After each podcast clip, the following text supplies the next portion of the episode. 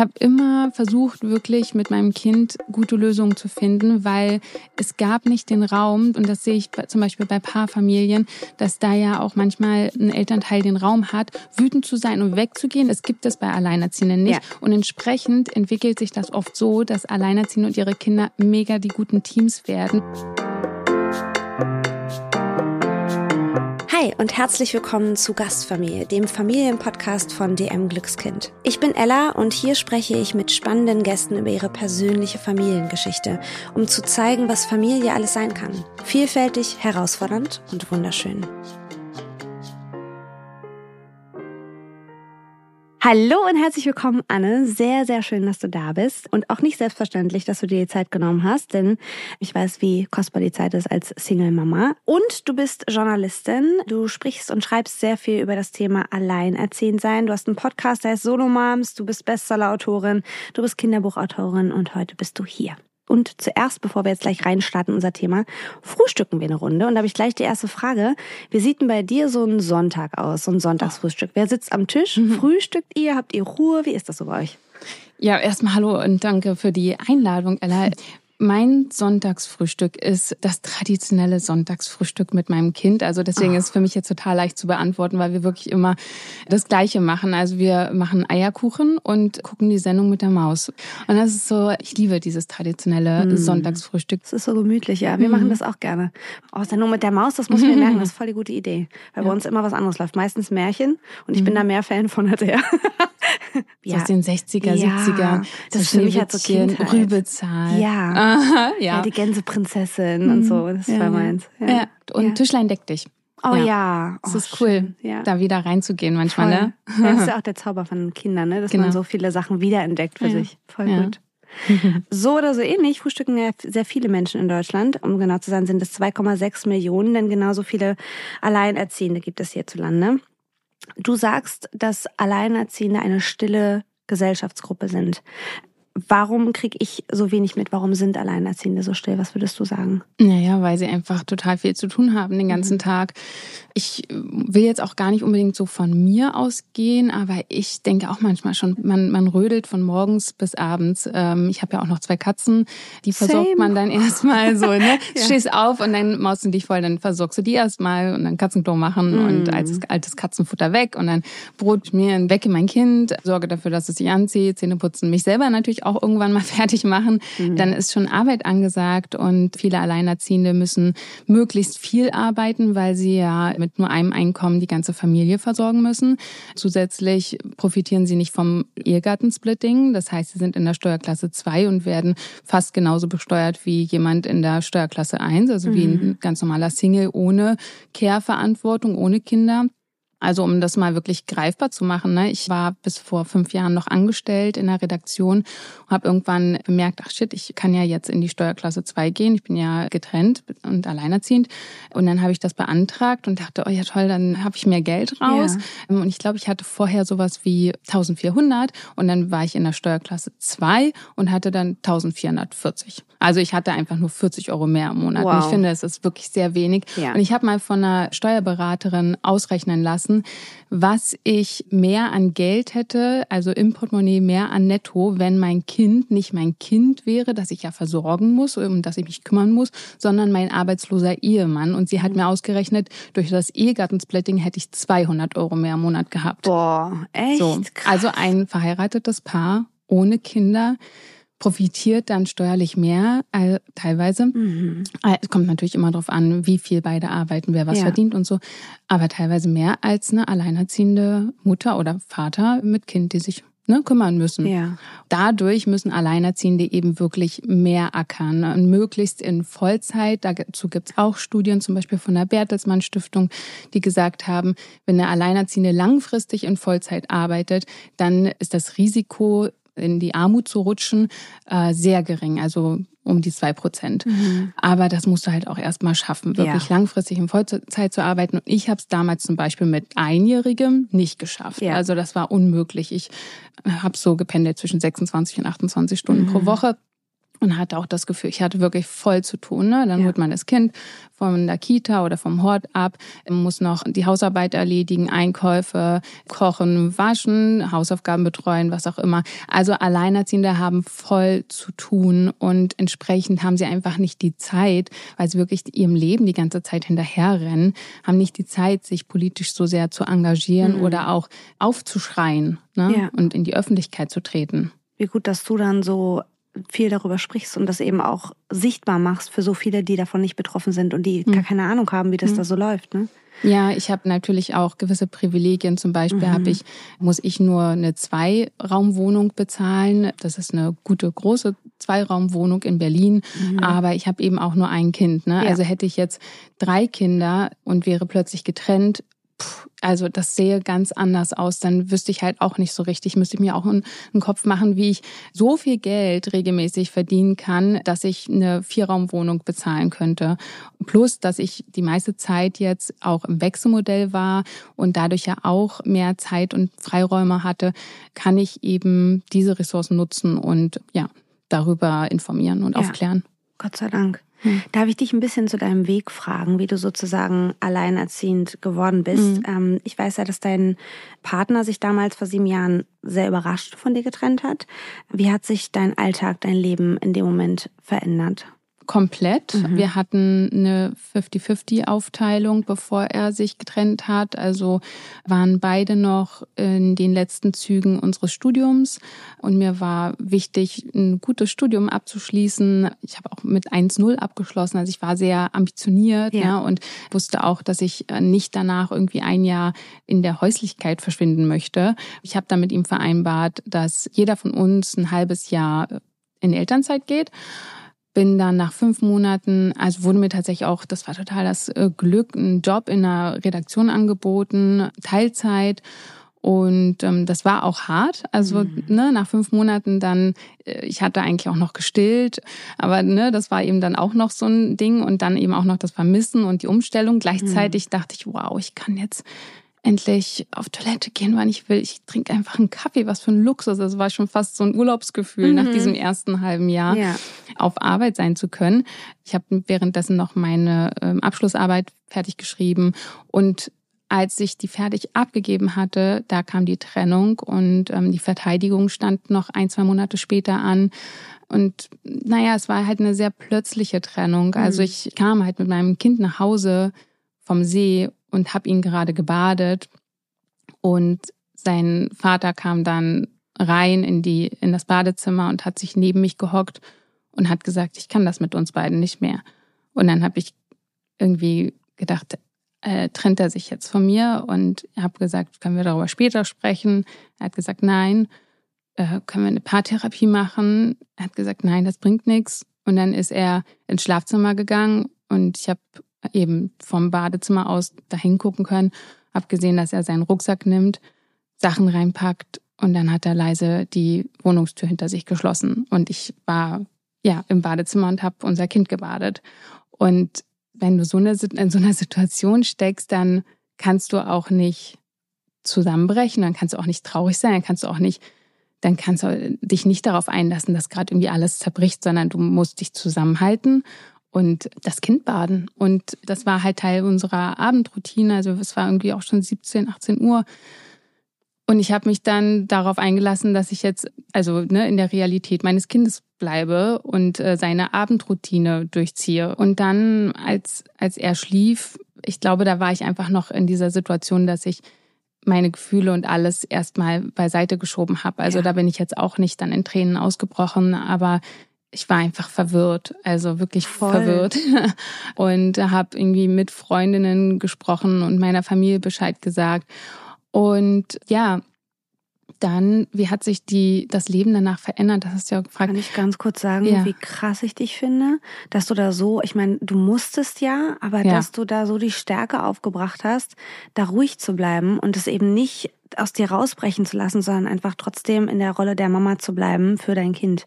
Ja. Ich ziehe echt den Hut vor dir. Das ist ja so eine krasse Situation. Ja, ja, ich glaube, es gab oh. einfach gar nicht die Alternative. Ja. Ne? Also war, hätte ich jetzt irgendwie geweint und weiß nicht, geschrien, das jemand hat, muss sich ja ums Kind kümmern. Ja. Das geht ja nicht. Also Ja. man hat einfach nicht die Zeit. Und ich glaube, das gibt aber auch schon einen ganz guten Einblick in das Leben von Voll. Alleinerziehenden, die halt Ja. wirklich rund um die Uhr verantwortlich für ihre Kinder sind und wissen, die Kinder sind diejenigen, die halt noch am verletzlichsten sind und die dafür auch nichts können. Entsprechend nehmen sich Alleinerziehende immer zurück. Mhm. Und ja, dann ist es auch kein Wunder, dass sie ein höheres Risiko für Depressionen und für Ja. Burnout haben Ja. zum Beispiel auch. Und ja, das Armutsrisiko hoch ist, auch weil sie total so die, die Balance finden müssen und die gibt es eigentlich nicht zwischen Geld verdienen und aber auch fürs Kind da sein wollen und nicht wollen, dass das Kind immer das Letzte ist, das aus der Kita Mhm. oder aus dem Hort abgeholt wird oder auch keine Zeit mit den Eltern hat, weil man weiß ja natürlich, am wichtigsten ist, dass das Kind Zeit mit mir hat und Ja. dass ich für mein Kind da bin, dass es mir gut geht. Und gleichzeitig weiß man auch, man hat eine finanzielle Verantwortung, Mhm. ne? Miete steht an und so weiter. Also da findet man eigentlich nur schwer die Balance und das hat dann auch immer mit Privilegien zu tun, zum Beispiel, dass man eben einen gut bezahlten Job hat. Und Ja. deswegen ist es für Alleinerziehende wirklich sehr wichtig, dass sie nicht nur im Mindestlohn arbeiten, sondern Mhm. aufsteigen möglichst, sich weiterbilden und Jobs annehmen, die ihnen ermöglichen, wirklich eine Balance zu finden. Und dann hat sich das Leben insoweit geändert, als dass mm, wir eben nicht mehr 50-50 waren. Also mein Ex hat angeboten, ins Wechselmodell direkt zu Mhm. gehen, aber mir war das nix, weil er hatte auch noch gar keine Wohnung. Er hatte Mhm. auf dem Sofa von einem Freund geschlafen. Unser Kind war sehr klein. Ich ha- hatte überhaupt gar keine Zeit darüber, also nachzudenken, also mich vielleicht darauf einzulassen. Ich kenne andere Alleinerziehende, die haben das sofort gemacht und Ja. das hat auch super funktioniert. Aber für mich in dem Moment war das absolut nicht vorstellbar mit so einem kleinen Kind, das sich auch noch nicht äußern konnte. Ich hatte da auch einen totalen Vertrauensverlust natürlich Mhm, ihm gegenüber. Ne? Von daher habe ich dann Nein gesagt und war dann erstmal alleinerziehend. Ja. Das war hart. Also das war Das sehr, sehr, sehr hart.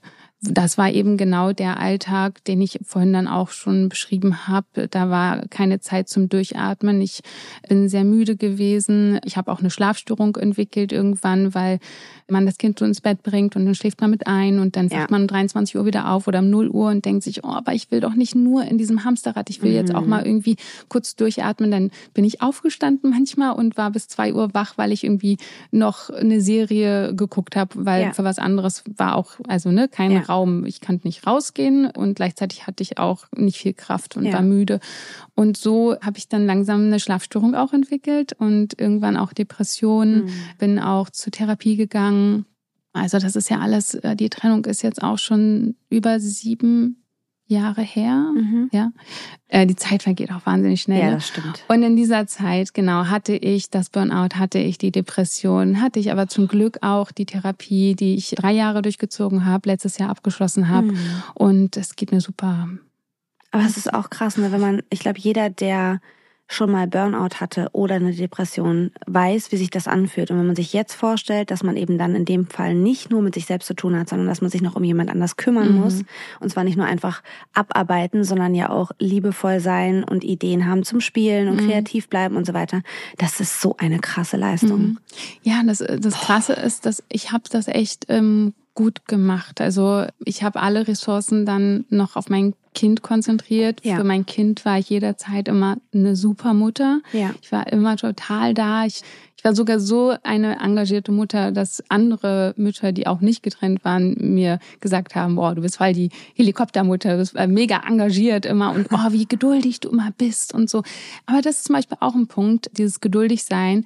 Ich habe immer versucht, wirklich mit meinem Kind gute Lösungen zu finden, weil es gab nicht den Raum, das, und das sehe ich zum Beispiel bei Paarfamilien, dass da ja auch manchmal ein Elternteil den Raum hat, wütend zu sein und wegzugehen, dann kann der andere Elternteil reingehen in die Mhm. Situation, das Kind auffangen. Das gibt es bei Alleinerziehenden nicht. Ja. Und entsprechend entwickelt sich das oft so, dass Alleinerziehende und ihre Kinder mega die guten Teams werden, Ja. weil es nicht den Raum dafür gibt, dass ich so wütend bin, dass ich sage, ich gehe jetzt erstmal eine Stunde rausspazieren oder sowas. Ja. Nein, das gibt es nicht. Es gibt ja keine andere Person, die die Betreuung übernehmen kann in dem Moment. Also merke ich, okay, wir haben hier einen Konflikt. Wie können wir eine Lösung finden? Aber ich muss das mit dem in dem Moment klären. Und entsprechend bin ich natürlich auch immer sehr, sehr, sehr geduldig gewesen und auch immer noch geduldig, weil ich weiß, wer kommen da jetzt nur zusammen durch. Eine andere Alternative gibt es nicht. Ich kann keinen Wutausbruch haben ja. oder irgendwas. Ne? Also wir sind echt ein gutes Team. Wir können alles besprechen, alles klären. Und das finde ich total den Gewinn. Und ich mag unsere Beziehung und unsere Bindung total. Also mhm. und ich glaube auch, dass es was sehr Besonderes ist. Ja, voll. Ja. Hast, hast du auch das Gefühl, du bist ja auch getrennt. Und genau. wie, was, was kannst du für dich mittlerweile so sagen? Ist irgendwie so ein Gewinn oder was ziehst du da raus, gerade im Wechselmodell oder auch getrennt erziehen zu sein, auch mit deinem Kind, vielleicht mit der Bindung oder auch ja. in deinem Leben? Ich habe eben sehr viel genickt, bei uns mhm. geht's auch so. Ich höre auch von Freundinnen und das ist witzig, weil ich mich gar nicht so empfinde, höre auch immer so krass und du bist so geduldig und ich denke immer, oh Gott, ihr wisst ja nicht, wie es manchmal in mir aussieht, wenn ich dann äußerlich mhm. sage, okay, wir machen das jetzt einfach nochmal, wir probieren es nochmal und innerlich denke ich, meine Herren. Mhm. Aber das muss man eben dann einfach wegdrücken und man muss sich darauf konzentrieren, was gerade die Aufgabe ist. Und ich merke auch total, dass ich versuche auch, und ich weiß nicht, wie es dir damit geht, aber klar, wenn du in einer Trennungssituation mit deinem Kind bist, man hat immer irgendwie ein schlechtes Gewissen. Und wenn einem hundertmal der eigene Verstand sagt, es ist ja aber auch gut, dass mein Kind nicht aufwächst mit zwei Eltern, die sich irgendwann anfangen zu hassen, sondern auch aufwächst mit einem Bild von einer gesunden Beziehung und so weiter. Und trotzdem ist das schlechte Gewissen da und ich merke schon, dass ich auch hier und da versuche überzukompensieren und dann eben auch diejenige bin. Ich meine, ich habe natürlich den Luxus, dass ich im Wechselmodell bin. Eine Woche ist mein Kurzer bei mir, eine Woche nicht und in der Woche, in der er nicht bei mir ist, bin ich halt auch diejenige, die sagt, okay, es kommt Halloween, wir machen eine Halloween-Party. Okay, jetzt ist Weihnachten, ich lade alle Kinder zum Plätzchenbacken ein. Aber auch weil ich merke, ich habe da die Kapazität und da kann ich dann eben auch, ich habe das große Glück, ich habe so eine Gruppe an ich sage immer die Löwinnen. Ich habe so eine Gruppe an Freundinnen, die auch Mütter sind. Die Kinder sind alle in einem Alter und wir halten halt echt zusammen wie Pech und Schwefel. Oh, cool. Das ist halt wirklich krass zu merken. Sind die auch getrennt? Nicht alle. Eine hat mit einer Krankheit zu kämpfen, eine ist auch getrennt, zwei sind auch völlig normal in Beziehung und machen aber den Hauptteil auch der Care-Arbeit und jeder von uns hat irgendwann mal die Phase, wo er denkt, meine, ich kann nicht mehr. Und es ist so schön zu sehen, wie man sich dann untereinander organisiert und sagt, du, ich habe Kapazitäten. Ich hole den Kleinen mit ab von der Kita und dann machen wir bei uns auf dem Balkon so ein bisschen Spielerei und so weiter und dann essen wir noch Armbrot. Ich meine, ob ich jetzt zwei Würstchen oder drei Würstchen mache, ist auch Banane und dann holt sie ihn wieder ab. Und das ist ja. total gut, dieses System zu haben. Ja. Und ich merke aber auch, um nochmal auf die Frage zurückzukommen, dass unsere Beziehung, also zwischen meinem Kind und mir, auch extrem eng ist. Obwohl man ja eigentlich vom Wechselmodell ausgehend denken könnte, okay, na, wenn er eine Woche nicht da ist, aber das tut uns total gut, dass er immer wieder eine frische Mama kriegt sozusagen und auch eine Mama, die sich für mich halt ausgefüllt, weil ich jede Kammer in meinem Herzen bedienen kann. Die Kammer, mhm. die ihn betrifft, die Kammer, die meinen Job betrifft und dafür bin ich schon dankbar, auch wenn es natürlich Herausforderungen mhm. gibt, wobei ich nie sagen würde, dass ich allein, alleinerziehend bin. Also das, was Alleinerziehende leisten, das hat ist nochmal was ganz anderes. Werbung. Kennt ihr eigentlich schon die neue natürliche Pflegelinie von Penaten? Mit den Natursanftprodukten verbindet Penaten Naturkosmetik mit mehr als 115 Jahren Erfahrung in der Babypflege. Die neue Pflegelinie wurde speziell für Neugeborene entwickelt und besteht bis zu 100 Prozent aus Inhaltsstoffen natürlichen Ursprungs wie Bio-Aloe Vera und Shea Butter. Mit Penaten Natursanft schützt ihr so die empfindliche Haut eurer Kleinen besonders sanft und natürlich. Ihr findet die Natursanftprodukte von Penaten in eurem DM oder weitere Infos dazu auf www.dm.de slash penaten-natursanft. Penaten Natursanft. Wir schützen natürlich, was wir lieben. Werbung Ende. Weil ich finde dieses, ja, dieses neu, neumodischere Wort getrennt erziehend, ne, mhm. ne, was viele im Wechselmodell dann für sich beanspruchen, ich sehe das manchmal auch ein bisschen kritisch. Am Anfang habe ich auch dann immer gesagt, ja, ich jetzt bin ich getrennt erziehend, ich möchte nicht verwässern, was Alleinerziehende wirklich leisten und mhm. so. Aber auf der anderen Seite, Alleinerziehende sind keine homogene Gruppe. Alleinerziehende sind in völlig verschiedenen Lebensrealitäten, völlig verschiedenen Situationen. Manche bekommen guten Unterhalt, manche bekommen gar keinen Unterhalt mhm. von ihren Ex-PartnerInnen. Manche wohnen in WGs, manche wohnen bei den Eltern, manche wohnen komplett allein ne, in, in einer Stadt und haben gar niemanden jemanden oder ja. so, weil sie gerade vielleicht umziehen mussten oder so. Manche pflegen, manche nicht. Manche haben drei Kinder, manche haben ein Kind, ein mhm. Kind mit ADHS, ein Kind mit Autismus oder ja. ein Kind, das sie pflegen müssen. Es ist so unterschiedlich, die Situation. Und ich weiß nicht, was wir wollen eigentlich mit, was wollen wir eigentlich mit getrennt erziehen? Wir wollen ja wertschätzen, dass da auch noch eine andere Person ist, die, die miterzieht, ne? Ja. Aber ich bin ja Journalistin und ich mhm. betrachte das dann auch politisch. Und wenn ich mir das Ganze politisch angucke, dann sehe ich zum Beispiel auch, dass man im Wechselmodell jetzt gerade in Deutschland in einer extremen Schieflage stecken oder auch das noch extremer werden könnte. Denn wenn Eltern Kinder bekommen, gehen die meisten erstmal in dieses traditionelle Modell. Das wird ja auch gefördert vom Ehegattensplitting. Mhm. Das heißt, man guckt, okay, wer verdient jetzt mehr und wer bekommt überhaupt ein Kind und für wen ist es jetzt passender, in Elternzeit zu gehen. Es ist einfach meistens meistens die Mutter. Ja. Das heißt, die Frauen sind finanziell extrem abhängig von den Vätern. Und wenn dann eine Trennung ansteht, dann sollen sie sich plötzlich selbst finanzieren. Ja, es mhm. gibt immer noch den Unterhalt und dann sind sie alleinerziehend, aber die meisten Väter zahlen tatsächlich kein oder zu wenig Unterhalt. Dazu gibt's auch Zahlen. Das sind 75 Prozent wow. der Väter, die keinen oder zu wenig Unterhalt zahlen. Ist nicht deine 75 75 Prozent. Und das Problem ist Alter. eben auch, man kann dann Unterhaltsvorschuss beantragen. Der, den gibt's von der Kasse, von der Unterhaltsvorschusskasse. Aber unterm Strich haben die Kinder dann trotzdem 150 Euro weniger im Monat. Ja. Das heißt, sie werden benachteiligt. Aber das ist das eine, darauf wollte ich jetzt gar nicht hinaus. Aber ähm, es ist auch total spannend. Das ist total spannend ja. und das ist einfach unfair. Und gleichzeitig wollen manche Parteien, zum Beispiel wie die FDP, jetzt gerade erzwingen, dass wir das Wechselmodell als Regelfall in Deutschland festschreiben. Dass man sagt, okay, wenn eine Trennung ansteht und ähm, beide äh, wollen sich um das Kind weiter kümmern, generell gehen wir jetzt erstmal davon aus, die Kinder gehen ins Wechselmodell. Und das ist halt Quatsch, weil die Realität vor der Trennung ist halt eine ganz andere. Ja. Da kümmern sich meistens die Mütter. Die Mütter haben die Bindung zu den Kindern. Und das andere Problem ist eben auch noch das Finanzielle. Im Wechselmodell haben die Mütter kaum bis keinen Anspruch auf Unterhalt mehr. Mhm. Das Kindergeld wird durch zwei geteilt. Im Moment sieht es auch noch so aus, dass nur ein Elternteil in die Steuerklasse 2 gehen kann. Sollen die sich dann darum streiten? Ja, als wenn es nicht genug andere Themen gibt in so, so einer Position. Genau. Kinder, ja. Kinderzuschlag wird dann auch geteilt.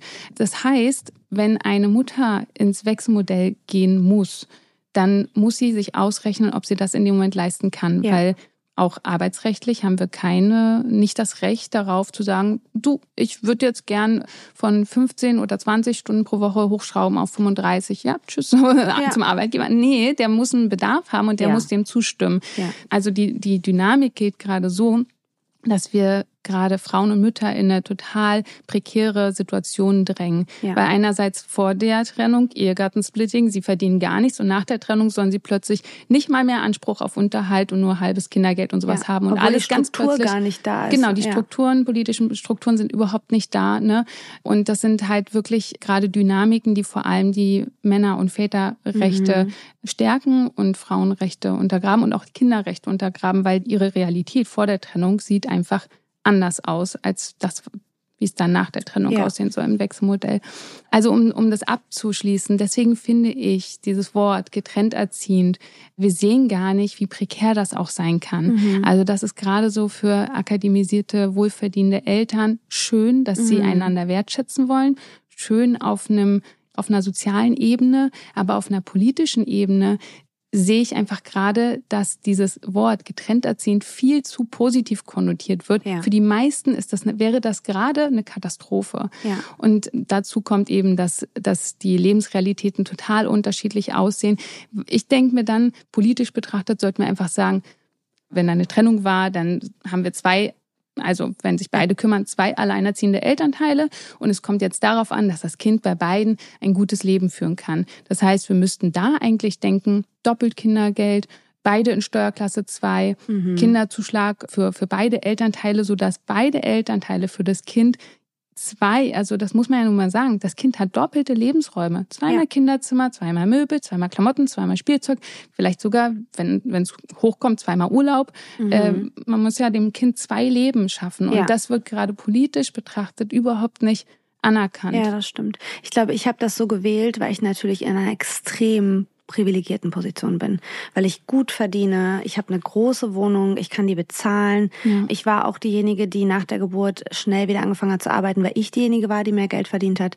Also von daher versuche ich da einfach, weil ich natürlich auch in Kommentaren und Nachrichten mitkriege, wie Lebensrealitäten aussehen können, wenn dann die Frauen auch von ihren Problemen erzählen, von ihren Realitäten, versuche ich da sozusagen einfach nur den Schritt zurückzugehen und sagen, ich weiß, dass ich in einer privilegierten Position bin, aber ich verstehe total, was du meinst. Mhm. Es ist mhm. halt auch gut, das auch nochmal zu hören aus der Perspektive, was was dieser Begriff eigentlich auch auslöst. Du hast vollkommen recht. Mhm. Du schreibst in deinem Buch Solo selbst und ständig auch über das, ich sag jetzt mal, Mutter- und Vaterleben. Was würdest du sagen, wie unterscheidet sich das, ich sag jetzt mal in Anführungsstrichen, klingt blöd, aber das typische alleinerziehende Mutterleben und das typische alleinerziehende Vaterleben? Mhm.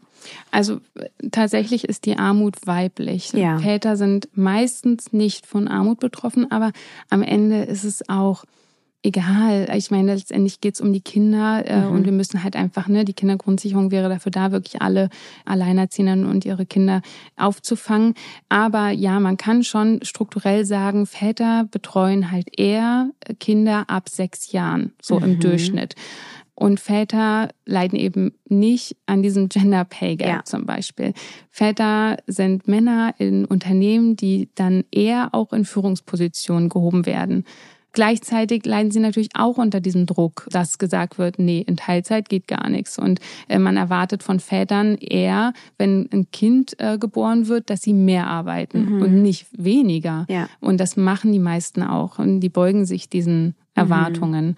Ja, aber tatsächlich leiden Väter seltener unter Armut, aber trotzdem kenne ich auch ein paar. Wenn dann zum Beispiel auch noch eine Depression dazu kommt oder so, dann landen die auch ganz schnell in der Mhm. Armut. Und da müssen wir wirklich ran, also dass wir Ja. die Kinder unterstützen, egal wo sie wohnen. Ne? Ja, absolut Ja. richtig. Ich würde gerne noch einmal kurz auf die persönliche Ebene gehen, weil du hast ja vorhin so schön gesagt, also ein positiver Aspekt für dich ist diese besondere Verbindung zu deinem Kind. Man lernt ja auch, also ich kann von mir sprechen, ich habe wahnsinnig viel gelernt in der Zeit, in der ich mich um mein Kind alleine gekümmert habe und ähm, bin auch viel gewachsen. Was würdest du sagen, sind so die Skills, die du für dich da rausgezogen hast?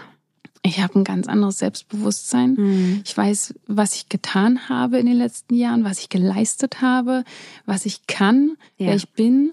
Und ich habe wirklich das Gefühl von, mich kann keiner verarschen mehr. Ja. Ich bin jetzt seit fünf Jahren selbstständig und diese Selbstständigkeit passt auch sehr gut zu mir, weil ich eh zu Hause ja alles manage, alles mich um alles kümmere und ich bin das gewohnt. Ich kann das auf Arbeit auch machen Mhm. und wenn ich zum Beispiel Honorare verhandle, dann denke ich, also dann gehe ich da mit einer Haltung ran, nicht von, ich kenne das tatsächlich auch von vielen Müttern vor allem, die zum Beispiel zuverdienen und ähm, die einen Partner haben, der dann ja also das Haupteinkommen verdient und die haben jetzt nicht so den Druck, die dann äh, auch manchmal schlechter verhandeln. Es gibt natürlich auch andere Gründe, schlechter zu verhandeln. Ja. Und natürlich ist, ne, überhaupt zu verhandeln, ist es einfach absurd, dass, dass äh, man dann im Nachhinein manchmal feststellen muss, äh, aber alle Männer, die hier irgendwie mitgemacht haben, haben viel mehr bekommen. Warum sorgt nicht gleich der Veranstalter dafür, dass alle Ja. gleich viel bekommen? Aber wir sind in dieser Re Realität und ich merke und ich sehe das, wenn ich Honorare verhandle, dann bin ich da mit einer Haltung von, ich bin hier die Versorgerin in Mhm. meinem Haushalt. Ich bin ja die, die äh, verdiene, die, die das Geld nach Hause bringt, so. Und ich bin quasi, ich, ich glaube, ich fühle mich dann manchmal halt so, wie sich viele Väter fühlen, so, Ja. dass sie sagen, ich kann es mir nicht leisten, hier irgendwie schlechte Honorare anzunehmen. Und ich verhandle dann lieber energischer oder ich nehme den Job nicht an. Ja. Und weil ich sehe da wirklich auch für mich eine Verantwortung. Ich habe das in den letzten Jahren wirklich auch hart gelernt, dass ich nur eine gewisse Zeit zur Verfügung habe und ich muss dann die Jobs gut auswählen, weil sonst merken mein Kind und ich das im, Ja. also ne, im Privaten. Und ich möchte für mein Kind und mich ein gutes Leben. Ich möchte, dass wir genug Geld haben. Mhm. Ich möchte auch ein besseres Leben als oder auch leichteres Leben, als ich das selber hatte. Meine Mutter war auch alleinerziehend und wir hatten oft eben kein Geld. Mhm. Und entsprechend habe ich wirklich immer reingebuttert, auch in meine Ja. eigenen Ausbildung und so war voll die Streberin, weil ich wollte mehr. So. Ja. Ähm, genau, und so gehe ich eben auch zum Beispiel an Verhandlungen ran. Also wenn dann, wenn es dann irgendwann mal heißt, okay, da so kommen wir nicht zusammen, dann habe ich auch kein schlechtes Gewissen. Dann sage ich, ja, dann kommen wir nicht zusammen, dann gucke ich jetzt weiter. Tschüss. Ähm, genau, das finde ich sehr schön. Mhm. Zusätzlich, also was ich auch nochmal sagen möchte, auch weil, weil du vorhin sowas gesagt hast mit kompensieren, irgendwie komme ich jetzt gerade nochmal, genau, schlechtes Ja. Gewissen und ne, im Wechselmodell, also ich kenne das auch total, dass ich dann immer, dann, wenn ich mein Kind sehen wollte, das zum Highlight machen wollte und die Zeit Mhm. nutzen, ne, das ist Ja. das eine. Das finde ich aber auch vollkommen, also ver verständlich irgendwie. Es sei denn, es stresst einen zu sehr. Dann muss man natürlich irgendwie eine Balance finden. Aber ja. viele trennen sich zum Beispiel auch nicht, weil sie Angst haben, dass das ihren Kindern schaden würde. Mhm. Und da habe ich zum Beispiel auch eine Studie aus den 1980er Jahren aus den USA gefunden, die ich auch in meinem Buch verwurstet habe. Ähm, da, da wurden Kinder langfristig begleitet, also mhm. über, ich glaube, fünf oder zehn Jahre. Und da wurde halt geguckt, okay, wie sind die Bindungen zu den Eltern, wie auch zum Beispiel zu den Trennungsvätern. Ich meine, das waren die 80er Jahre in einem Vorort ja. in den USA. Das heißt, es war, es gab da kein Wechselmodell. Ja. Auch die Gutverdienenden, das waren alles weiße Eltern, also ne, auch gut verdienende Eltern. Und da gab es auch nur die Kinder wohnen dann bei der Mutter weiter und haben noch Kontakt zum Vater. Und es gab zwei Gruppen, die besonders gut abgeschnitten haben. Zwei Gruppen von Kindern. Die eine Gruppe war, waren die Kinder, die die weiterhin Kontakt zum Vater hatten und Eltern hatten, die sie wirklich auch gut und positiv so durch die Trennung durchbegleitet haben. Mhm. Und, und die andere Gruppe waren Kinder, die den Kontakt zu einem gewalttätigen oder missbräuchlichen, auch, auch psychisch missbräuchlich, also mhm. wirklich nicht liebevollen Vater dann abbrechen konnten und gleichzeitig eine sehr liebevolle Mutter hatten, die sie gut durchbegleitet haben durch alles. Das sind zwei sehr unterschiedliche Gruppen. Ja. Man hat immer Angst, okay, das Kind verliert jetzt vielleicht den Kontakt zum Vater. Ja. Das kommt immer noch häufig vor. Aber dieses Kind kann immer noch genauso gut abschneiden im Wohlbefinden wie ein Kind, das beide liebevolle Eltern weiterhin behält. Mhm. Plus, diese zwei Gruppen hatten spezielle soziale Fähigkeiten ausgebildet, die sogar den sozialen Fähigkeiten ihrer Altersgenossinnen und Genossen überschritten mhm. hat. Also sie waren besonders so sozial kompetent, weil sie sich eben durch so eine hm, ich sag mal, Krise beziehungsweise herausfordernde Zeit in der Familie durcharbeiten mussten und die wurden sehr gut begleitet, so dass sie herausfinden konnten, ah ja, so geht man also mit einer Herausforderung oder mit einer Krise um mhm. und man kann diese bewältigen. Und nach fünf Jahren ging es denen wirklich sehr gut. Plus sie hatten eben diese besonderen Fähigkeiten entwickelt. Mhm. Ich fand das total cool, dass letztens die Erzieherin von meinem Kind, die Horterzieherin, mir einfach so, ich habe gar nicht gefragt, ne, aber mir einfach so gesagt hat, du, übrigens, also wenn es einen Beliebtheitswettbewerb geben würde, dann würde dein Kind gewinnen, ne? So, ich war so, hä, was? Man wird gleich drei Meter größer. Ja, ich dachte, wow, und ich finde den auch total cool. Ja, klar. So. Aber das ist natürlich schön zu hören, ja. so. Und das hat irgendwie, also, ich meine, das ist vielleicht auch nur ein Zufall, aber irgendwie hat es so zu der Studie gepasst. Ich mhm. finde auch, mein Kind ist sozial sehr kompetent und wir haben so viele Krisen so gemeinsam schon bewältigt, ne? Und deswegen, ich möchte einfach nur alle Eltern, die Angst vor einer Trennung haben, ermutigen und sagen, es ist doch auch schön für die Kinder zu sehen, dass wenn mir eine Beziehung langfristig nicht gut tut, ja. dann darf ich mich von dieser Beziehung lösen, dann darf ja. ich da raustreten aus dieser Beziehung. Das ist doch genau das, was wir uns für unsere Kinder auch wünschen, Voll. dass sie das tun und können, aber dann müssen wir das auch erstmal ja. vorleben. Das war tatsächlich auch mein Antrieb damals, dass ich gedacht habe, ich möchte nicht, dass mein Kind aufwächst damit, dass so eine Beziehung funktioniert, denn das sollte so nicht sein. Mhm. Ich meine, gut, wir hatten auch Glück, dass wir, wir waren ja wirklich beste Freunde. Wir sind inzwischen auch wieder beste Freunde. Wir haben uns in der Trennungszeit wow. echt natürlich auch Sachen um die Ohren gehauen, aber ich weiß ja. genau, ich kann mich auf seinen Papa 100 Prozent verlassen mhm. und er weiß das von mir auch. Und das macht natürlich auch für unser Kind total viel, dass er weiß, wir halten nach wie vor zusammen und wenn er bei Papa ist und er vermisst mich, ist das überhaupt kein Problem. Dann werde ich angerufen mhm. und fahr kurz rüber und so.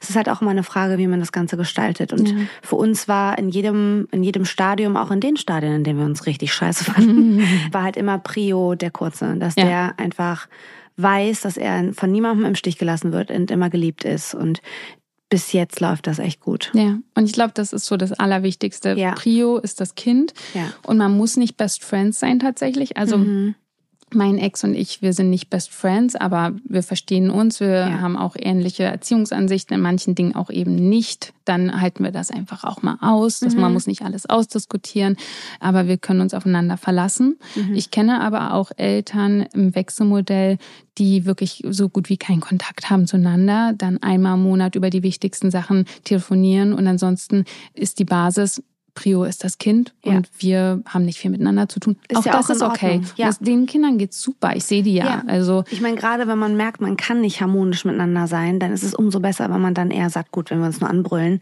das soll ja auch nicht Realität des Kindes sein. Oh Gott, das ist wieder Wechsel. Jetzt brüllen die sich wieder an und ich stehe daneben. Das ja ist ja auch Blödsinn. Ganz genau. Ja. Absolut. Wir haben am Ende unserer Folgen immer noch so eine kleine Schnellfragerunde. Das Oha. heißt, du musst dir keinen Kopf machen, es sind keine schwierigen Fragen. Es geht einfach nur so ein bisschen um eine spontane Reaktion, wenn du Lust hast. Was ist deine persönliche Superkraft als Mutter? Mm, oh, mein Kind ganz doll zu lieben. Ja. Ähm, was ist dein persönlicher Endgegner? Sch Müdigkeit. Oh, da Oh werde Gott, ich richtig ja. grantig. Müdigkeit und Hunger und vor allem in der äh, Kombination. Vor allem Müdigkeit. Also sage ich zu meinem Kind dann auch schon mal. Merkst du das? Ich bin gerade müde und werde richtig grantig. Deine Mama muss jetzt schlafen. Schick mich ins Bett. Süß. Welche Dummheit würdest du immer wieder tun? Warum habe ich gerade gedacht, mir im Bauchnabelpiercing stechen? Ich habe den immer noch. Aber ich soll ja sagen, woran ich sofort denke, ne? Ja, gut. Bauchnabelpiercing stechen. Hab, hab den immer noch, den 33. Sieht ist doch super geil. aus. Ja, eben, ist doch cool. Ähm, hast du einen Lieblingssatz oder ein Lieblingszitat aus deinem Buch? Ich weiß nicht, ob es mein allerliebstes ist, aber ich finde das gut. Ein Nein zu anderen ist immer auch ein Ja zu sich selbst. Ja. Oh, das ist Wichtig. ein ganz wichtiger Satz. Ja. Ergänze den Satz, wenn ich mal etwas Zeit übrig habe, mache ich. Sport? Äh, sollte ich jetzt sagen?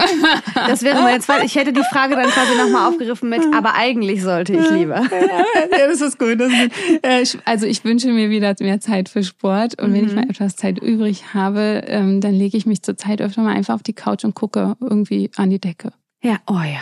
Kennst Und du dann- Abend- und Morgenseiten? Was ist das? Das ist großartig. Das habe ich gerade für mich entdeckt. Das hilft mir total auch, den Kopf ein bisschen ruhig zu machen. Eigentlich sind das Morgenseiten. Du setzt dich hin, hast ein Notizbuch und schreibst einfach für 20 Minuten alles auf, was dir einfällt. Manchmal schreibe ich Katzenfutter, Katzenfutter, Katzenfutter. Ich darf Katzenfutter nicht vergessen. Aber dadurch, dass du nicht filterst, schreibst du plötzlich die Sachen auf, die dich tatsächlich beschäftigen und irgendwann wird der Kopf total ruhig. Genau so funktioniert das für mich mit dem einfach nur Denken. Ja. ja irgendwann werde ich ruhiger. Ja. Ergänze den Satz, Alleinerziehende brauchen. Zeit, Geld. Mhm. Was ist dein persönlicher Rat an alle Alleinerziehenden? Therapie machen, Mhm. ähm, falls es äh, notwendig ist. Nicht alle brauchen das, aber Therapie war so geil für mich, drei Ja, Jahre. Es same. hat so viel gebracht. Das ist wie so eine, wie so eine Joker-Karte, finde ich. Ich habe so viel ich mehr gelernt. und jetzt komme ich zu dieser Frau und die sagt diese Dinge und plötzlich ist wieder Ordnung.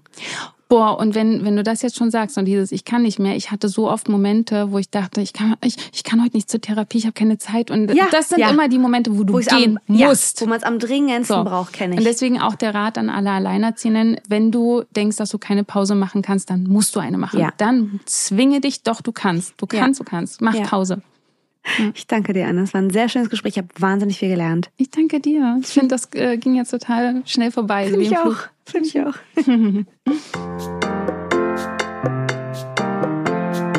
Das war Gastfamilie, der Familienpodcast von DM Glückskind. Wenn euch die Folge gefallen hat, dann abonniert den Podcast, teilt ihn mit euren Liebsten, lasst uns eine Bewertung da oder ihr schreibt an podcast.glückskind.de und Glückskind mit UE.